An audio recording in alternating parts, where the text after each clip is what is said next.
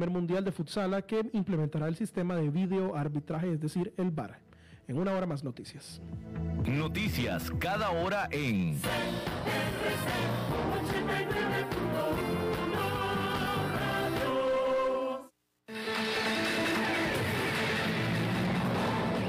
Más noticias en nuestra web, crc891.com. Seguimos en Facebook, Instagram y Twitter como CRC891 Radio y en Telegram como Noticias CRC. Más noticias cada hora.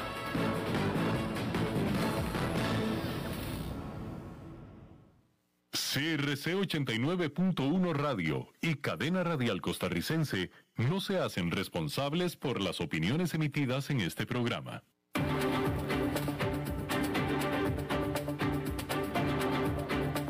Inicia a las 5 con Alberto Padilla. Un programa diseñado con el objetivo de llevarte diariamente un tema de actualidad, acompañado siempre de reconocidos editorialistas, de lunes a viernes a las 5 de la tarde por CRC 89.1 Radio. A las 5 con Alberto Padilla.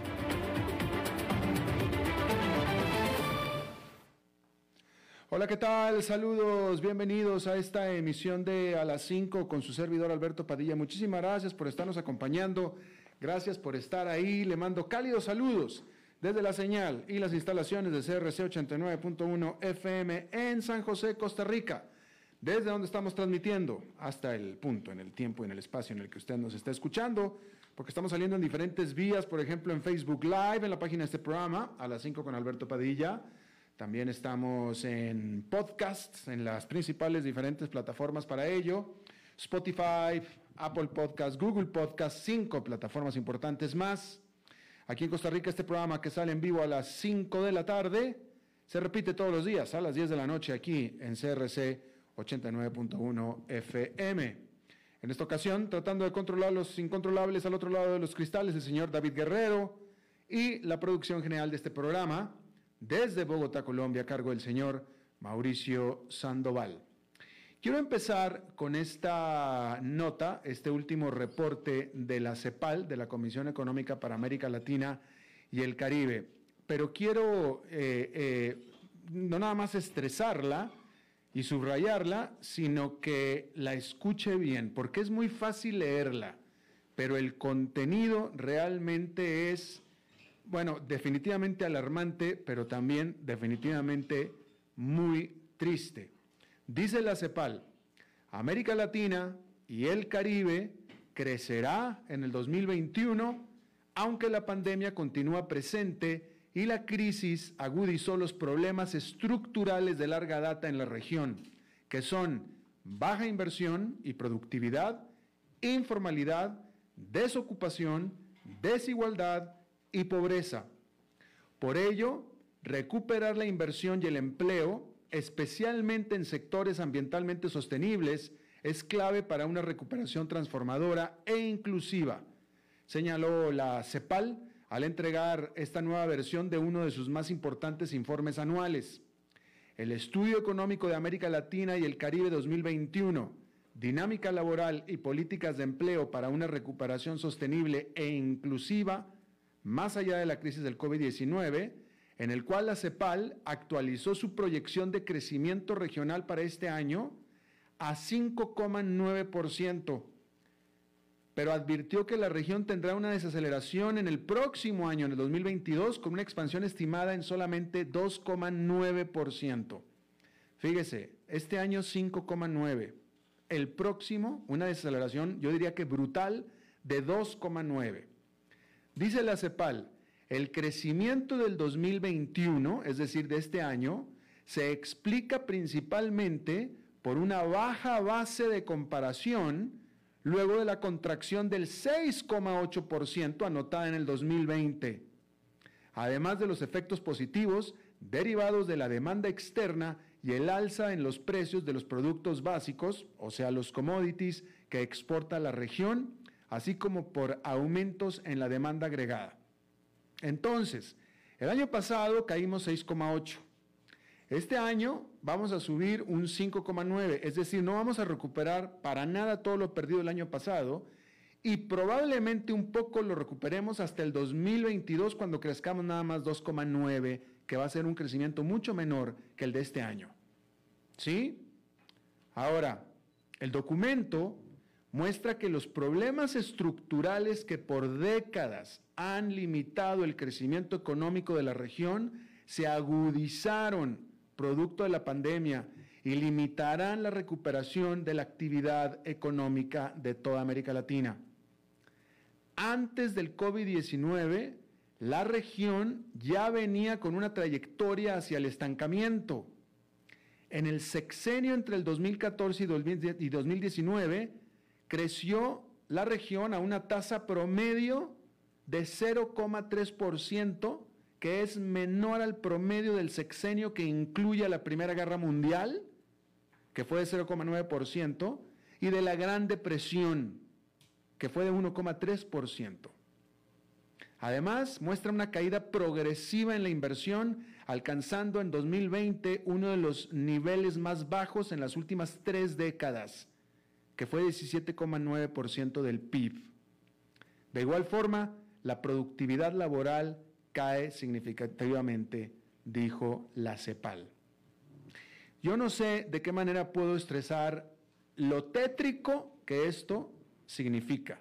Estos son terribles, terribles noticias, porque antes del COVID-19, como bien dice la CEPAL, ya veníamos mal, ya estábamos mal. Y la pandemia nos, nos, nos, dejó literalmente en la lona y también literalmente no vamos a podernos levantar de ahí, pues no sé, por lo pronto hasta el 2022 no. Y son, son, son realmente, o sea, esto que está diciendo la CEPAL es, es francamente es terrible. Es terrible. Y bueno, aquí es donde voy a aprovechar el anuncio, porque todos estos temas los hablo yo en mi libro, que lo escribí antes de la pandemia, El continente dormido, sobre los problemas estructurales de América Latina, y precisamente en el nombre lo, está, lo dice todo, el continente dormido. Ya estábamos dormidos antes, ahora estamos ya, ¿sabe qué? Moribundos. Ya ni siquiera le digo que en una pesadilla moribundos. Desafortunadamente, América Latina es la región del mundo que peor resultado tuvo por la pandemia y no me refiero nada más a la salud. No me voy a meter con la salud, nada más en afectación económica. Estoy hablando nada más de afectación económica. La salud es otro cuento, que también, mal. Pero en afectación económica es la peor, eh, eh, fuimos los que más, más sufrimos. ¿Por qué? Porque fuimos los que más peor preparados estábamos, más peor incluso que África, hablando en términos económicos. Y bueno, ahí lo tiene usted. Bien, cambiando de tema, completamente. Bueno, antes de que se me olvide, allá en Nueva York no hubo operación en esta jornada, feriado en Estados Unidos por el Día del Trabajo, y usted sabe cómo se festeja el Día del Trabajo, ¿verdad? pues no trabajando. Entonces no hubo operación en Nueva York. Pero vamos a hablar de temas paralelos porque ¿se acuerda usted que aquí hablamos mucho antes de los tokens no fungibles, los NFTs, ¿se acuerda? A principios de año, estos tuvieron un auge cuando los inversionistas aficionados y entusiastas del arte comenzaron a comprarlos frenéticamente dentro de la locura del mundo de las criptomonedas. Las NFTs transforman las obras de arte digitales o piezas valiosas digitales y otros objetos de colección en activos únicos y verificables que son fáciles de transar en la cadena de bloques blockchains. Ejemplos notables incluyen un GIF Nyan Cat de hace una década que se vendió por 600 mil dólares y el primer tweet del CEO de Twitter, Jack Dorsey, que recaudó 2,9 millones de dólares. ¿Cómo usted vende un tweet? Si es, una, es, un registro digital, es una, es una cosa digital, electrónica. Bueno, pues para eso sirven, si es que usted puede entender. Yo aquí se lo estoy explicando, pero yo tampoco lo entiendo. Pero ¿cómo usted vende un tweet? Bueno, pues con estos famosos NFT. Y tan lo vende que se vendió en 3 millones de dólares, un tweet. Pero no crea que es algo que usted puede este, este, guardar en, eh, eh, presumir en la pared de su casa. No. todo es digital. Pero bueno, luego el fervor por los NFTs disminuyó y parecía que había estallado lo que algunos llamaban una burbuja especulativa. Pero el mes pasado el interés en las NFTs volvió a aumentar, lo que provocó un nuevo frenesí. Las ventas mensuales de OpenSea, que es la principal plataforma para la compra y venta de NFTs, alcanzaron durante agosto los 3,4 millones de dólares, fácilmente un máximo histórico, según datos de Dune Analytics.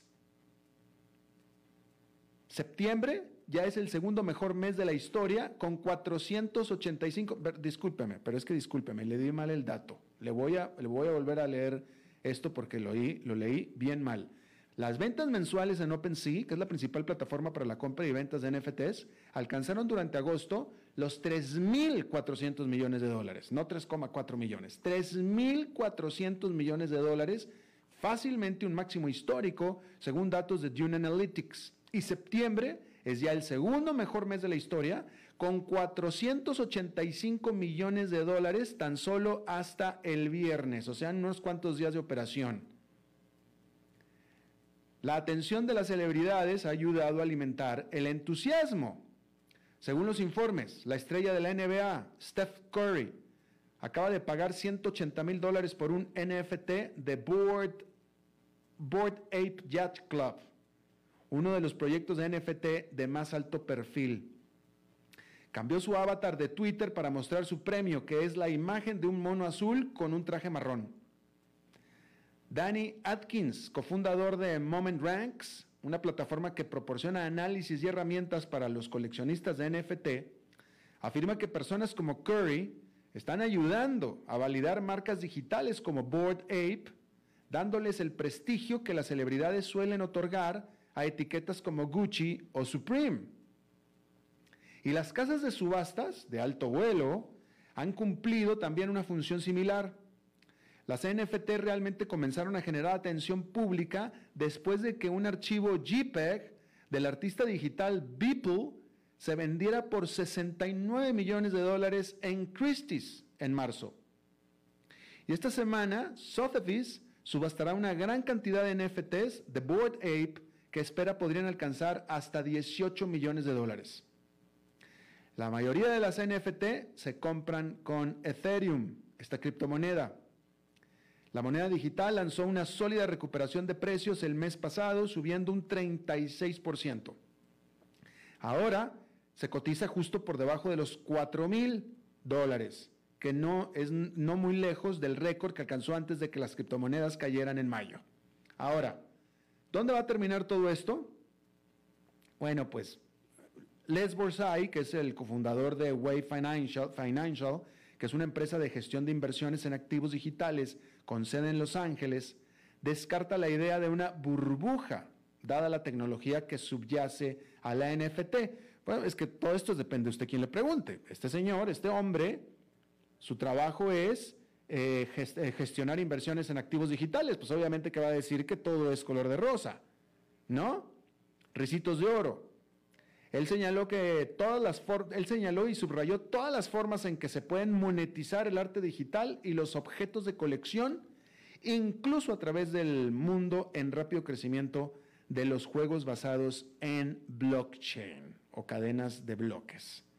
¿Será? Pues como le digo, depende a quién le pregunte.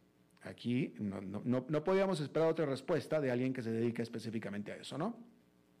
Bueno, cambiando de tema, cuando los despidos explotaron a raíz de la pandemia, el Congreso de Estados Unidos fue inusualmente generoso, mejorando las ayudas estatales por desempleo en 600 dólares por semana, que luego fueron reducidos a 300 dólares, extendiendo el límite de tiempo para presentar las solicitudes de ayuda e incluyendo a los trabajadores por cuenta propia.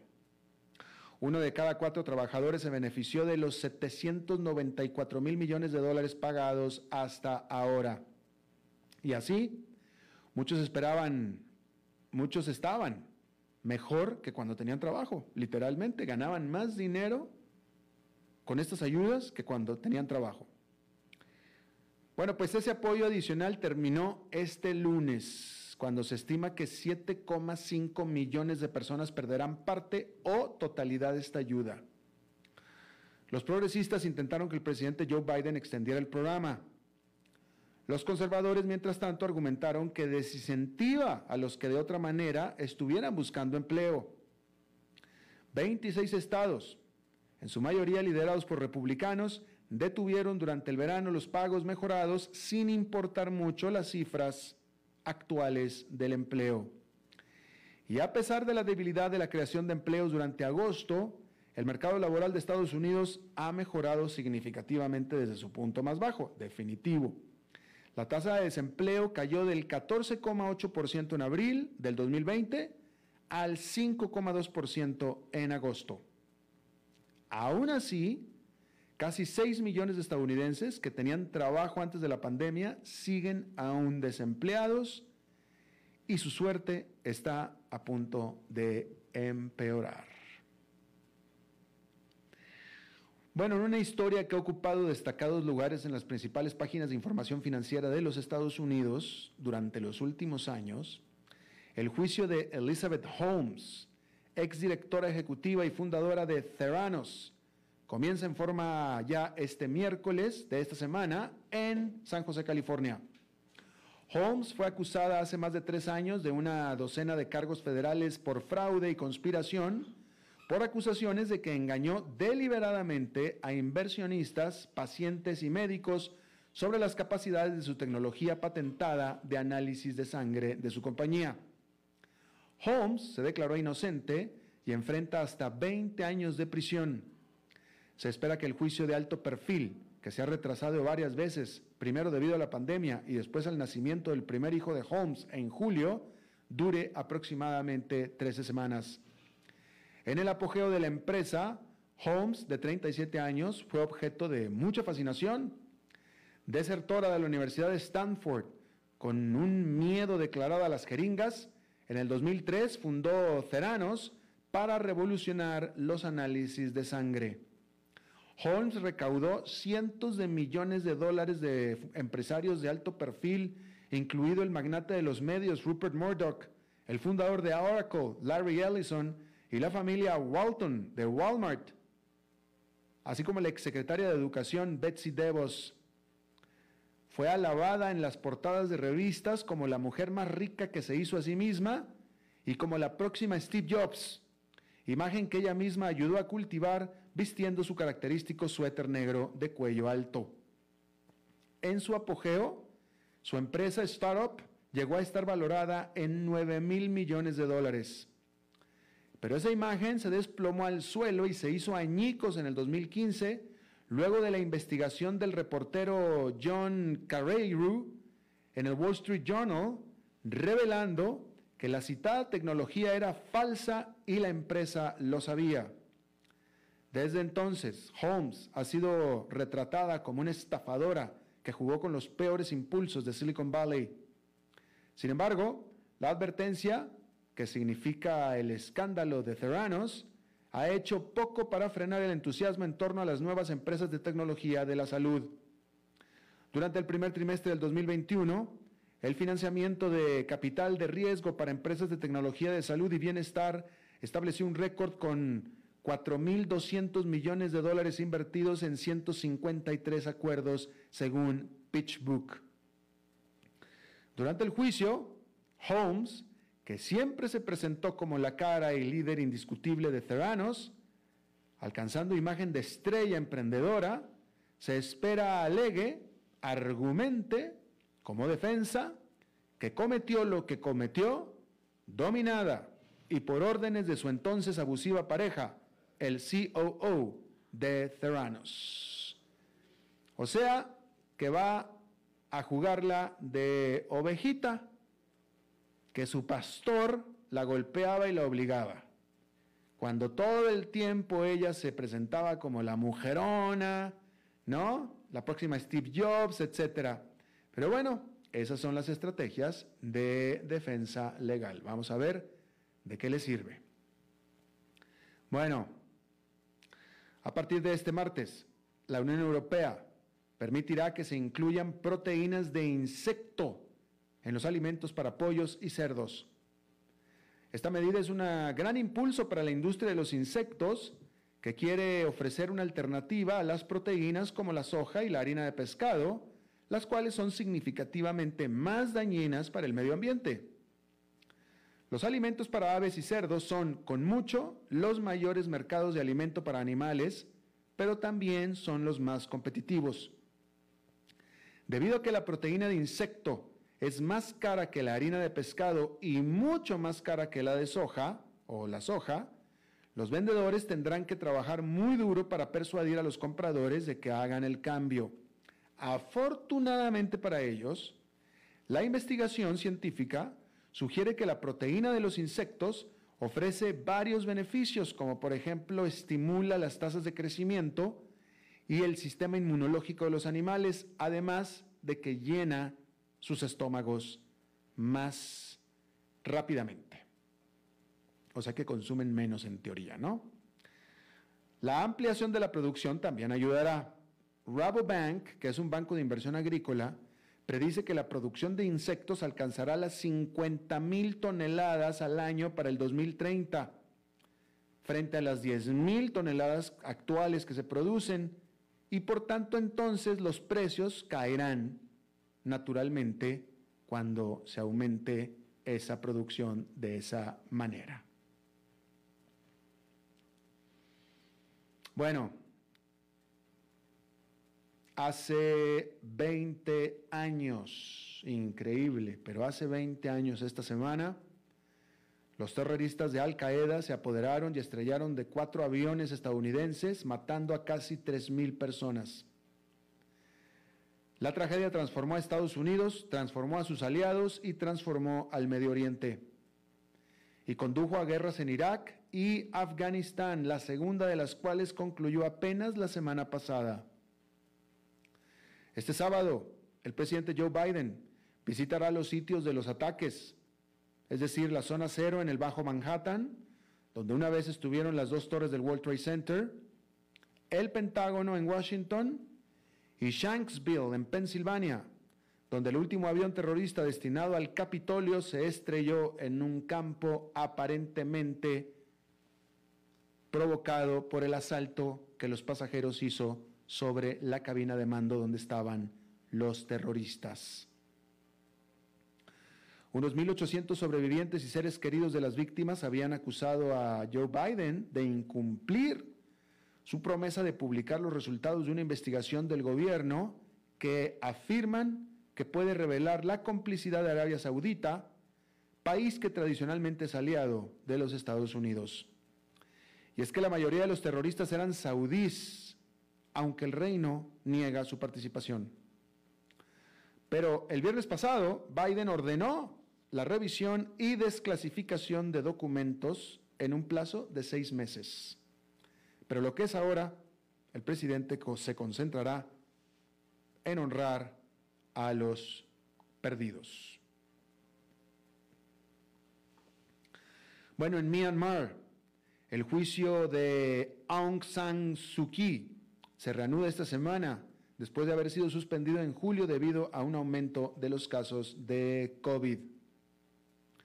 La líder de facto del país, hasta que fue derrocada en un golpe de Estado en febrero, Suu Kyi ha sido acusada de 11 delitos que van desde la típica corrupción hasta violación de las regulaciones del COVID. Ahora con 76 años de edad, si es declarada culpable, enfrenta casi la misma cantidad de años, 75, en la cárcel. Por supuesto que los cargos tienen motivaciones políticas. La Junta Militar parece empeñada en destrozar la reputación de Suu Kyi y disolver su partido político antes de las elecciones que, según dicen, tendrán lugar en el 2023. Y es que si esas elecciones se llevan a cabo de manera justa, lo que parece poco probable, las perspectivas para el partido de los generales no serían buenas.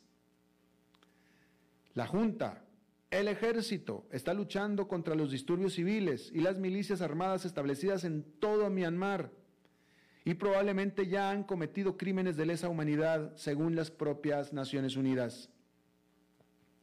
Más de mil civiles han muerto desde el golpe, muchos miles más están en prisión y casi 550, 560 mil birmanos son desplazados de sus hogares. Bueno, pues la inteligencia artificial de Facebook de repente es medio bruta, ¿eh? Porque Facebook se tuvo que disculpar después de que su inteligencia artificial etiquetara un video de hombres negros como primates.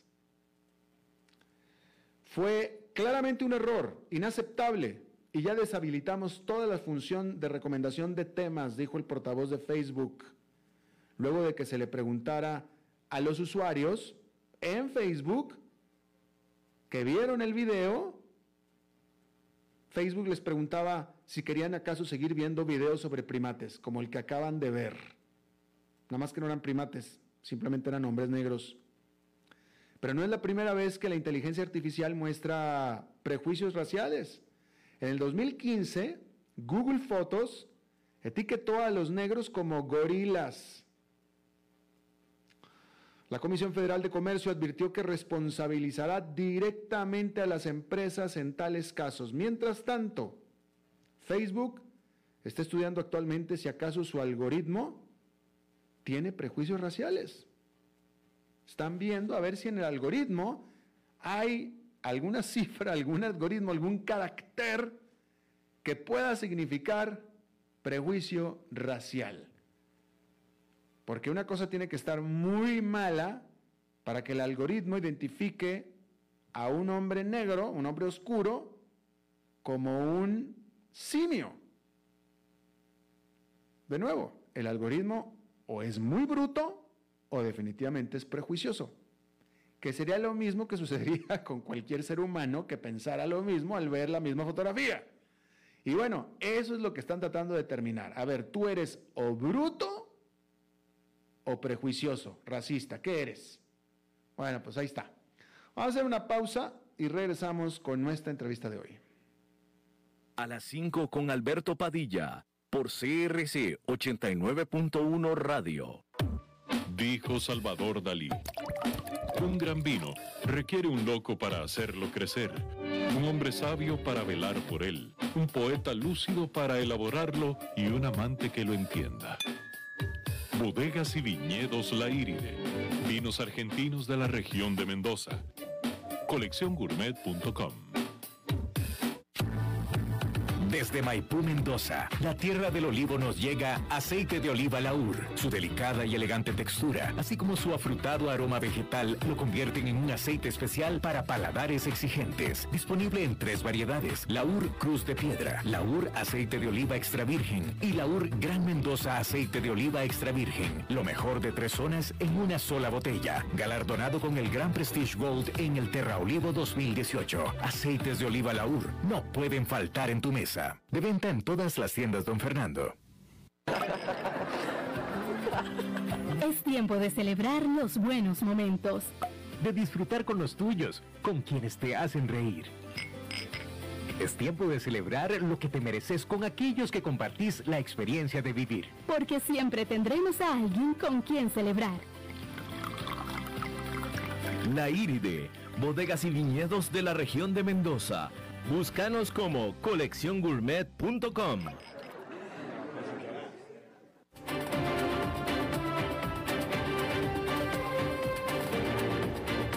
Seguimos escuchando a las 5 con Alberto Padilla. Muchísimas gracias por continuar con nosotros. Bueno, eh, este fin de semana eh, sucedió una, pues una tragedia. es una tragedia porque Siempre que, siempre que muere un atleta es una tragedia. Siempre que muere un atleta haciendo el atletismo es una tragedia. Pero en este caso era prácticamente, prácticamente una niña. Eh, Janet Zacarías Zapata estaba practicando el box. Ella era boxeadora de 18 años y murió en el ring, en la lona, tras un knockout durante un combate en el que estaba ella en Canadá. Eh, y bueno, pues es terrible, ¿no? Eh, yo, o sea, vamos a hablar de esto porque los accidentes en el boxeo no son raros. Y bueno, este, las lesiones, no voy a decir accidentes, las lesiones no son raras. Eh, acá causa notoriedad por la edad de esta chica de 18 años, nada más, ¿no? Yo, yo nunca practiqué boxeo, pero yo tuve amigos, he tenido amigos, tengo amigos que practican eh, boxeo, pero pues no es el único, también fútbol americano, ¿no? Está conmigo y le agradezco muchísimo Julio Torres. Él fue presidente de la Federación Colombiana de Boxeo. Por muchos años estuvo en ese cargo, acaba de salir apenas este año. Y, este, y bueno, te agradezco muchísimo, Julio, que estés con nosotros. Eh, buenas tardes, Alberto. Buenas tardes para todos los oyentes. Julio, eh, una pregunta. Tú, tú, tú, tienes experiencia en esto. Tú, de hecho, has tenido, has conocido boxeadores que han perecido a causa de, estas lesiones. Eh, ¿El boxeo, tú dirías que en la forma en como, como, como lo conocemos, es un deporte peligroso? Bueno, diríamos que sí, pero no es el único deporte peligroso. Exacto. Como mencionabas ahorita, por ejemplo, el fútbol americano es bastante peligroso. Eh, hay deportes acuáticos que son bastante peligrosos. El ciclismo es peligroso. ¿Me estás eh, escuchando? Sí, señor. Muchos deportes peligrosos. Lo que hay es que tener mucho cuidado en los combates. A veces, pues, los árbitros se demoran mucho en, en suspender un combate. Yo medio logré ver por televisión el knockout de esta muchachita a la que tú haces referencia. ¿Y qué fue lo que viste? Bueno, probablemente eh, los últimos golpes no debió recibirlo. Pero no sé cómo se estaba desarrollando anteriormente la pelea, porque solamente eso lo vi por televisión. Si ya esta pelea con ese ritmo, venía con ese ritmo desigual, era preferible que se hubiera parado antes. Pero no sé si fue de imprevisto. Yo solamente vi por unas imágenes que pasaron por televisión. Claro. Eh, eh, eh, pero, Julio, una pregunta, este, de acuerdo, de acuerdo con que el, boxeo claramente es, es, peligroso, ¿no? Y uno porque lo ves en televisión se ve y dos por lo que acaba de pasar con esta muchacha. Pero como tú estabas, estabas tú ahorita exponiendo, tal vez el referee debió haberlo parado antes. Pero pues no nada más era papel del referee, también estaba el, entrenador, el entrenador pudo haber tirado la toalla, es decir, en este caso como que todo salió mal o nadie se lo esperaba. Sí, por eso digo que es difícil juzgar uno sin haber visto todo el combate, si, si ya había ido, ya se veía la superioridad de, la canadiense, o si puede de, repente, pues unos golpes que tampoco habría tiempo ni, siquiera que la esquina reaccionara. Entonces es difícil juzgar uno desde lejos lo que el juez estaba viendo de cerca. Eh, eh, una pregunta, la, muchacha canadiense, o, en este caso, el boxeador que no se muere, eh, donde, hay un boxeador malherido o muerto, el, el, que no se muere, ¿sabe en dado caso jugar lo suficientemente sucio como para dar un golpe que sabe que puede causar un daño irreparable? No, no, no. No, no, creo, no creo que haya ningún deportista que vaya con esa intención. Mm. Siempre los casos que yo he visto, pues, de, las personas, yo vi un caso, yo vi un caso, no sé si lo sabes, muy de cerca, el caso de Jimmy García con eh, Rafael eh, con Ruelas de México, allá en Las Vegas, Nevada, hace cerca de 25 años Jimmy García era boxeador mío. ¿Tú? O sea, los derechos deportivos, pues yo lo llevé a Las Vegas y él murió en esa pelea contra Gabriel Ruelas. Y Gabriel Ruelas, eso acabó con la carrera de él. El tipo más nunca pudo pudo ser el Gabriel Ruelas que fue y él estuvo aquí en Colombia y, vino a, pedirle perdón a la familia de, de Jimmy García y, y me comentó que, que no dormía bien, que, eso fue muy, traumático para él. no creo que un deportista deportista quiere ganar su combate, pero nunca va a ir con esa intención de, de hacerle daño al otro deportista. Por supuesto. En esa ocasión que tú estuviste ahí y que tú lo conocías a él, eh, ¿qué fue lo que salió mal? Bueno, acá lo que pasa es que después de acontecido salieron a reducir cosas que, que muchos desconocíamos. Por lo menos después se supo, fue cuando la mujer vino a decir que él, después de cada, después de cada combate, ya con, mucho tiempo, hacía mucho tiempo, después de cada combate vomitaba, le daba como especie de jaqueca. Mm. No sé si entiende, como, como que se entiende ya como jaqueca. Sí, sí, sí, un dolor de cabeza. Correcto, entonces eso de que vomitaba siempre, eso no es normal. Mm. Pero nunca lo, pero nunca lo dijeron. O sea que diríamos que ya él, venía teniendo algunos problemas, pero que nunca los manifestaron. Claro. Entonces no se puede atribuir que exactamente el accidente haya sido en esa pelea. Es posible que ya haya venido, ya venía con un daño que se le agudizó en esa pelea. Entonces ya sí ha habido, ya ese sí fue descuido, diríamos, yo, yo diría que en ese descuido fue un, descuido pues, familiar, que no, que no, que nunca informaran eso, que, que los callaran. Claro, pero tú, tú no viste nada inherente, o sea, acá, en esa pelea no puedes decir que eh, el referee se equivocó, debieron haber tirado la toalla antes, no, no, no, no, todo salió bien arriba del ring. Sí, sí, yo, oye, lo que yo alcancé, eh, con, relación a lo de la muchacha, lo que alcancé a ver en, televisión es lo que muestra solamente unos segundos, ya la muchacha contra las cuerdas y, esta le da una derecha fuerte al mentón, que es donde normalmente los boxeadores eh, tiran a pegar, que es la parte más frágil de, de, cualquier boxeador. Casi es mansalva, porque la otra día había bajado los guantes, no creo que por lo menos de la esquina no pudieron hacer nada, no, iban a poder De pronto después sí pudo haber metido las manos, pero es muy, son cosas que pasan muy, muy rápido. Realmente esto es doloroso para todos, cada vez que fallece un deportista, pero sí, sí se considera casi siempre como un accidente, porque como te digo, eh, ningún deportista va con la intención de hacerle daño a otros. Quiere ganar sus peleas, pero claro. los casos que yo conozco siempre han quedado afectados los, lo que han lo que han generado la tragedia porque nunca fue la intención de ellos. Siempre eh, eh, dicen que hubieran preferido que, el desenlace hubiera sido otro. Claro. Julio eh, Julio es tiempo te pregunto es tiempo de hacer reformas hacer cambios al deporte del boxeo bueno mira Alberto el licenciado Suleiman en paz descanse siempre trató de, humanizar en lo posible el boxeo humanizar dentro de las posibilidades, porque tú sabes que, que, es casi como las guerras.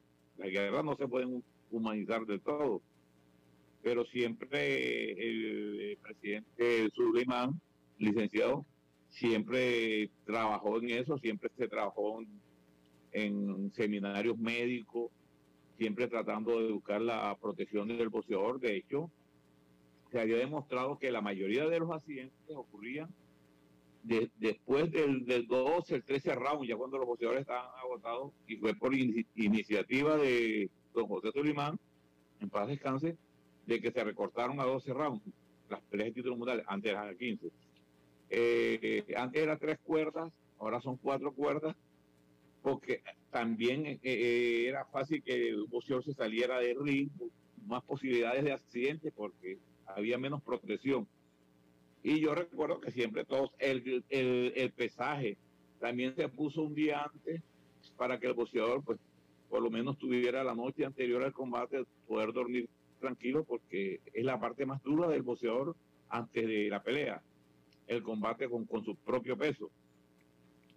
Entonces siempre siguen, se van buscando la manera de, de ir, de ir quitándole posibilidades a los accidentes, pero son, palpables, son la gente como pasa en ciclismo, se cae un ciclista y se caen todos los que vienen atrás.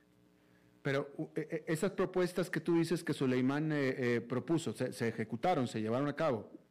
Todas. Eh, y, y, evidentemente pareciera que el problema persiste, ¿no?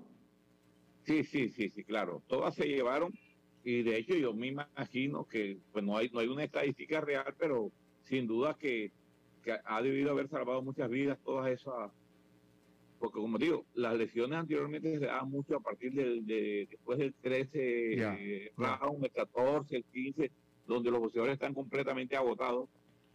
Entonces ese fue el primer cambio que se hizo. también el de las cuerdas, también el del pesaje un día anterior es muy bueno. Bueno. Porque los boxeadores luchan mucho para dar el peso. okay. si se pesan un día antes, logran siquiera dormir tranquilos la noche eh, anterior a, la pelea. Claro. Pero, sin embargo, de todos modos ahí evidentemente sigue habiendo problema. ¿Qué, qué, qué otro tipo de reformas o de mejoras podemos hacer ahora, Julio? Bueno, es que lo que pasa es que las reformas podrían ser como pelear con protector, pero eso le quita, diríamos, esencia al buceo. ¿Tú estás, ¿Tú estás de acuerdo con eso? ¿Estás de acuerdo con esa afirmación de que, tú estás de acuerdo con esa afirmación de que el protector en la cabeza, que supongo que te hablas de la cabeza, el protector en la cabeza le quita la esencia al boxeo? ¿Tú estás de acuerdo con eso? Sí, yo estoy de acuerdo, por supuesto. Pero eso sería, eso también estarías de acuerdo que esa sería la solución a todos los problemas.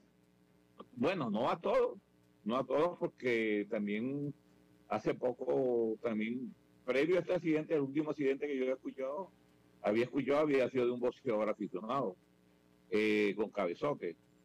O sea que, que sí disminuye la posibilidad de accidente, pero no del todo tampoco. Sí se disminuye el protector.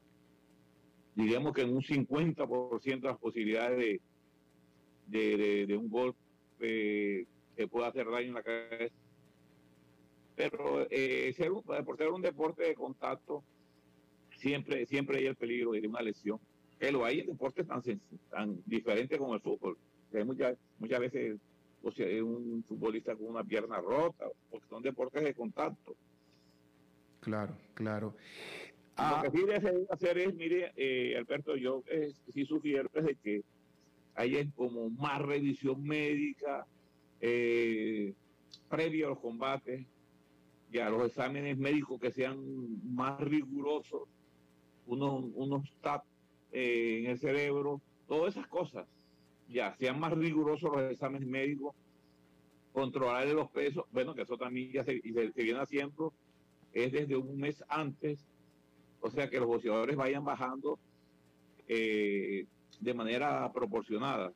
Porque a veces pasa que los boxeadores eh, bajan, tienen que bajar mucho, porque le ofrecen una pelea, por decir una pelea atractiva, eh, ocho días antes, por decir que se lesionó el contendor y buscan un contendor emergente, pero ese no estaba preparado. Ese tiene que, que desgastar mucho para dar el peso. Eso no debe ser aceptado porque igualmente como se debilita mucho y, los líquidos cerebrales también se que tú sabes que son los que protegen la masa encefálica también pues que igualmente como, uno está bajando de peso todo, todo le está bajando de, peso los líquidos y entonces eh, también son accidentes que los boxeadores bajen muy, rápido de peso. Claro. Julio eh, eh, como como tú eres fuiste y eres eh, autoridad boxística, te voy a hacer esta pregunta que es personal, pero me interesa la pregunta personal a la autoridad boxística. ¿Tú le recomendarías, o sea, decir, si viene un hijo tuyo o un nieto tuyo y te diría, papi, abuelo, yo quiero practicar boxeo, quiero ser boxeador, ¿tú lo animarías? ¿Tú lo apoyarías? No. Ah, pues ahí está. Ya, ya con eso ya tenemos. La pregunta directa, respuesta directa. ¿No? Yo, no yo, no estimularía a un hijo mío a, que fuera boxeador, porque es un deporte que tiene eh, mucho sacrificio, eh, se requiere mucha disciplina y como te digo, es un deporte de, contacto muy fuerte. No, no me gustaría que, mi hijo fuera boxeador, más sin embargo, si, si es una persona pues que puede tomar su propia decisión, tampoco, tampoco se lo podría impedir. Claro, pero, pero, que lo fuera, no. Pero el punto es que el punto es que tú no se lo no se lo recomendarías. Este, no, no, no. bueno, pues ahí está. Esa esa esa yo creo que es la la, la, la, respuesta más importante de, de, todas las que hemos eh, tenido en esta entrevista, Julio Torres, quien fuera presidente de la Federación Colombiana de Boxeo, eh, te agradezco muchísimo que hayas charlado con nosotros. Eh, Alberto, pues me gustó su entrevista, una entrevista franca, directa y, a mí me gusta, es así, contestar las cosas como son. no, las, no disfrazo, yo y, y mis opiniones eh, con el corazón. y apreciamos muchísimo eso. Julio, gracias. Bueno, gracias Alberto. Vamos a hacer una pausa y regresamos con Eugenio Díaz. A las 5 con Alberto Padilla, por CRC 89.1 Radio. Dijo Salvador Dalí. Un gran vino requiere un loco para hacerlo crecer, un hombre sabio para velar por él, un poeta lúcido para elaborarlo y un amante que lo entienda. Bodegas y viñedos La Iride. Vinos argentinos de la región de Mendoza. Colecciongourmet.com Desde Maipú, Mendoza, la tierra del olivo nos llega aceite de oliva Laur. Su delicada y elegante textura, así como su afrutado aroma vegetal, lo convierten en un aceite especial para paladares exigentes. Disponible en tres variedades: Laur Cruz de Piedra, Laur Aceite de Oliva Extra Virgen y Laur Gran Mendoza Aceite de Oliva Extra Virgen. Lo mejor de tres zonas en una sola botella. Galardonado con el Gran Prestige Gold en el Terra Olivo 2018. Aceites de oliva Laur no pueden faltar en tu mesa. De venta en todas las tiendas, don Fernando. Es tiempo de celebrar los buenos momentos. De disfrutar con los tuyos, con quienes te hacen reír. Es tiempo de celebrar lo que te mereces con aquellos que compartís la experiencia de vivir. Porque siempre tendremos a alguien con quien celebrar. La Iride, bodegas y viñedos de la región de Mendoza. Búscanos como colecciongourmet.com.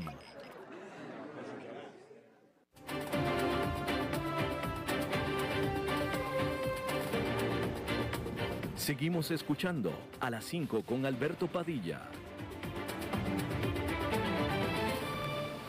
Bueno, es lunes y los lunes hablamos de bienes raíces con Eugenio Díaz. Eugenio. Eugenio. ¿Está hablando? ¿Me oye Eugenio o no? Está, pero, eh, ¿qué es? Hola Eugenio, ¿nos escuchas? Checa tu micrófono, Eugenio.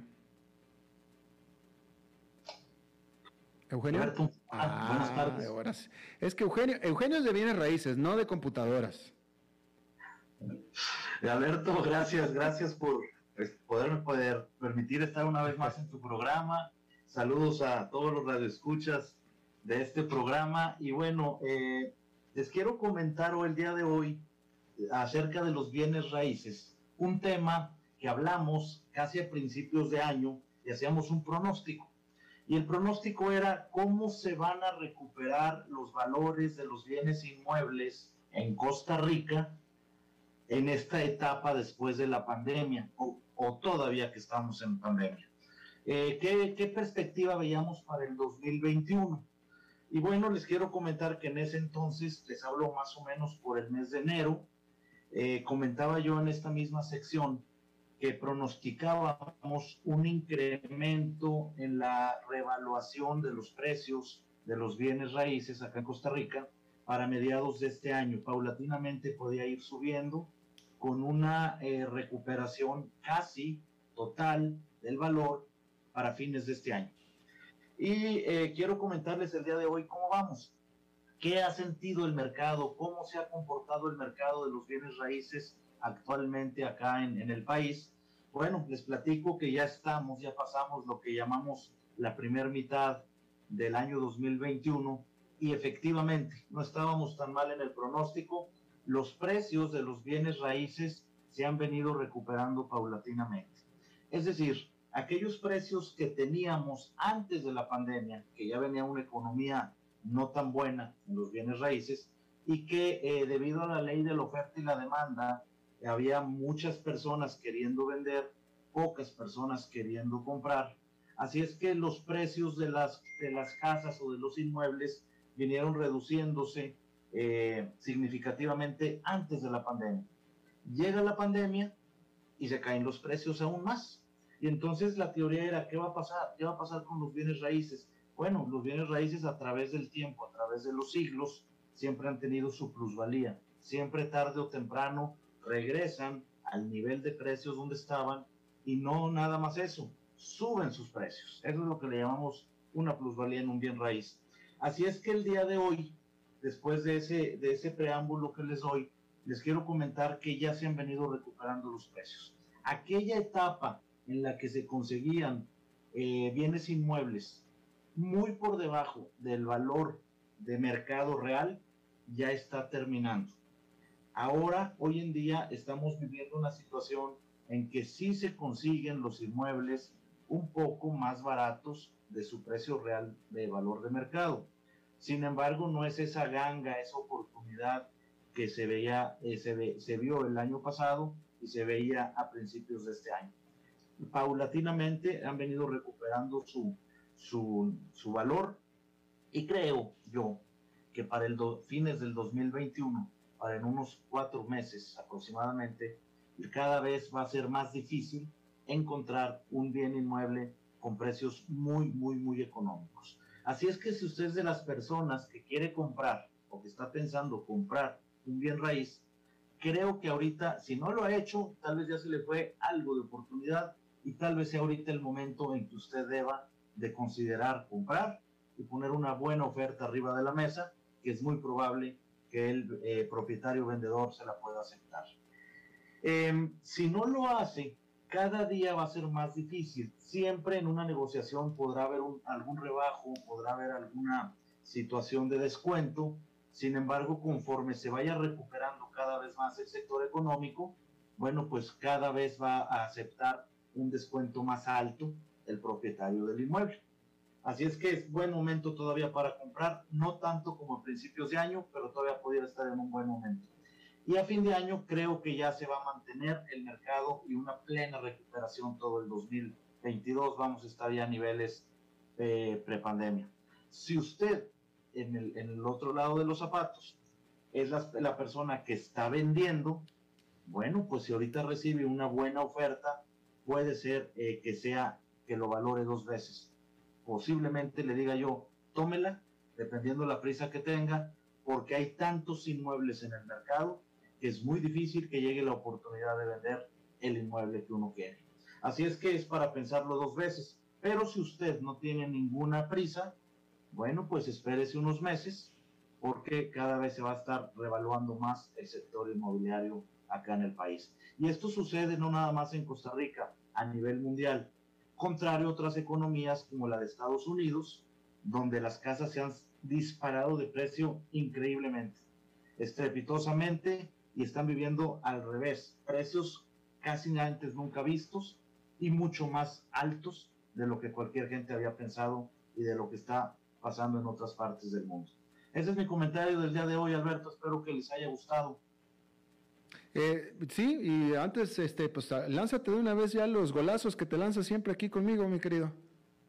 Muchas gracias, Alberto, te lo agradezco. Bueno, para todos nuestros escuchas, recuerden que los sábados de 1 a 2 de la tarde por esta misma emisora, CRC Radio 89.1, eh, tenemos el programa Club Inmobiliario Radio, donde hablamos del sector inmobiliario, de los bienes raíces nacionales e internacionales, toda una hora dedicada a temas como este que acabamos de ver y muchos otros de interés para ustedes. Los espero todos los sábados de 1 a 2 de la tarde. Bueno, pues ahí está Eugenio Díaz. Muchísimas gracias. A ti, Alberto, gracias y feliz semana para ti y todo para todos nuestros escuchas. Igualmente para ti. Bueno, eso es todo lo que tenemos por esta emisión de A las 5 con su servidor Alberto Padilla. Muchísimas gracias por habernos acompañado. Espero que termine su día en buena nota, en buen tono y nosotros nos reencontramos en 23, en 23 horas. Que la pase muy bien.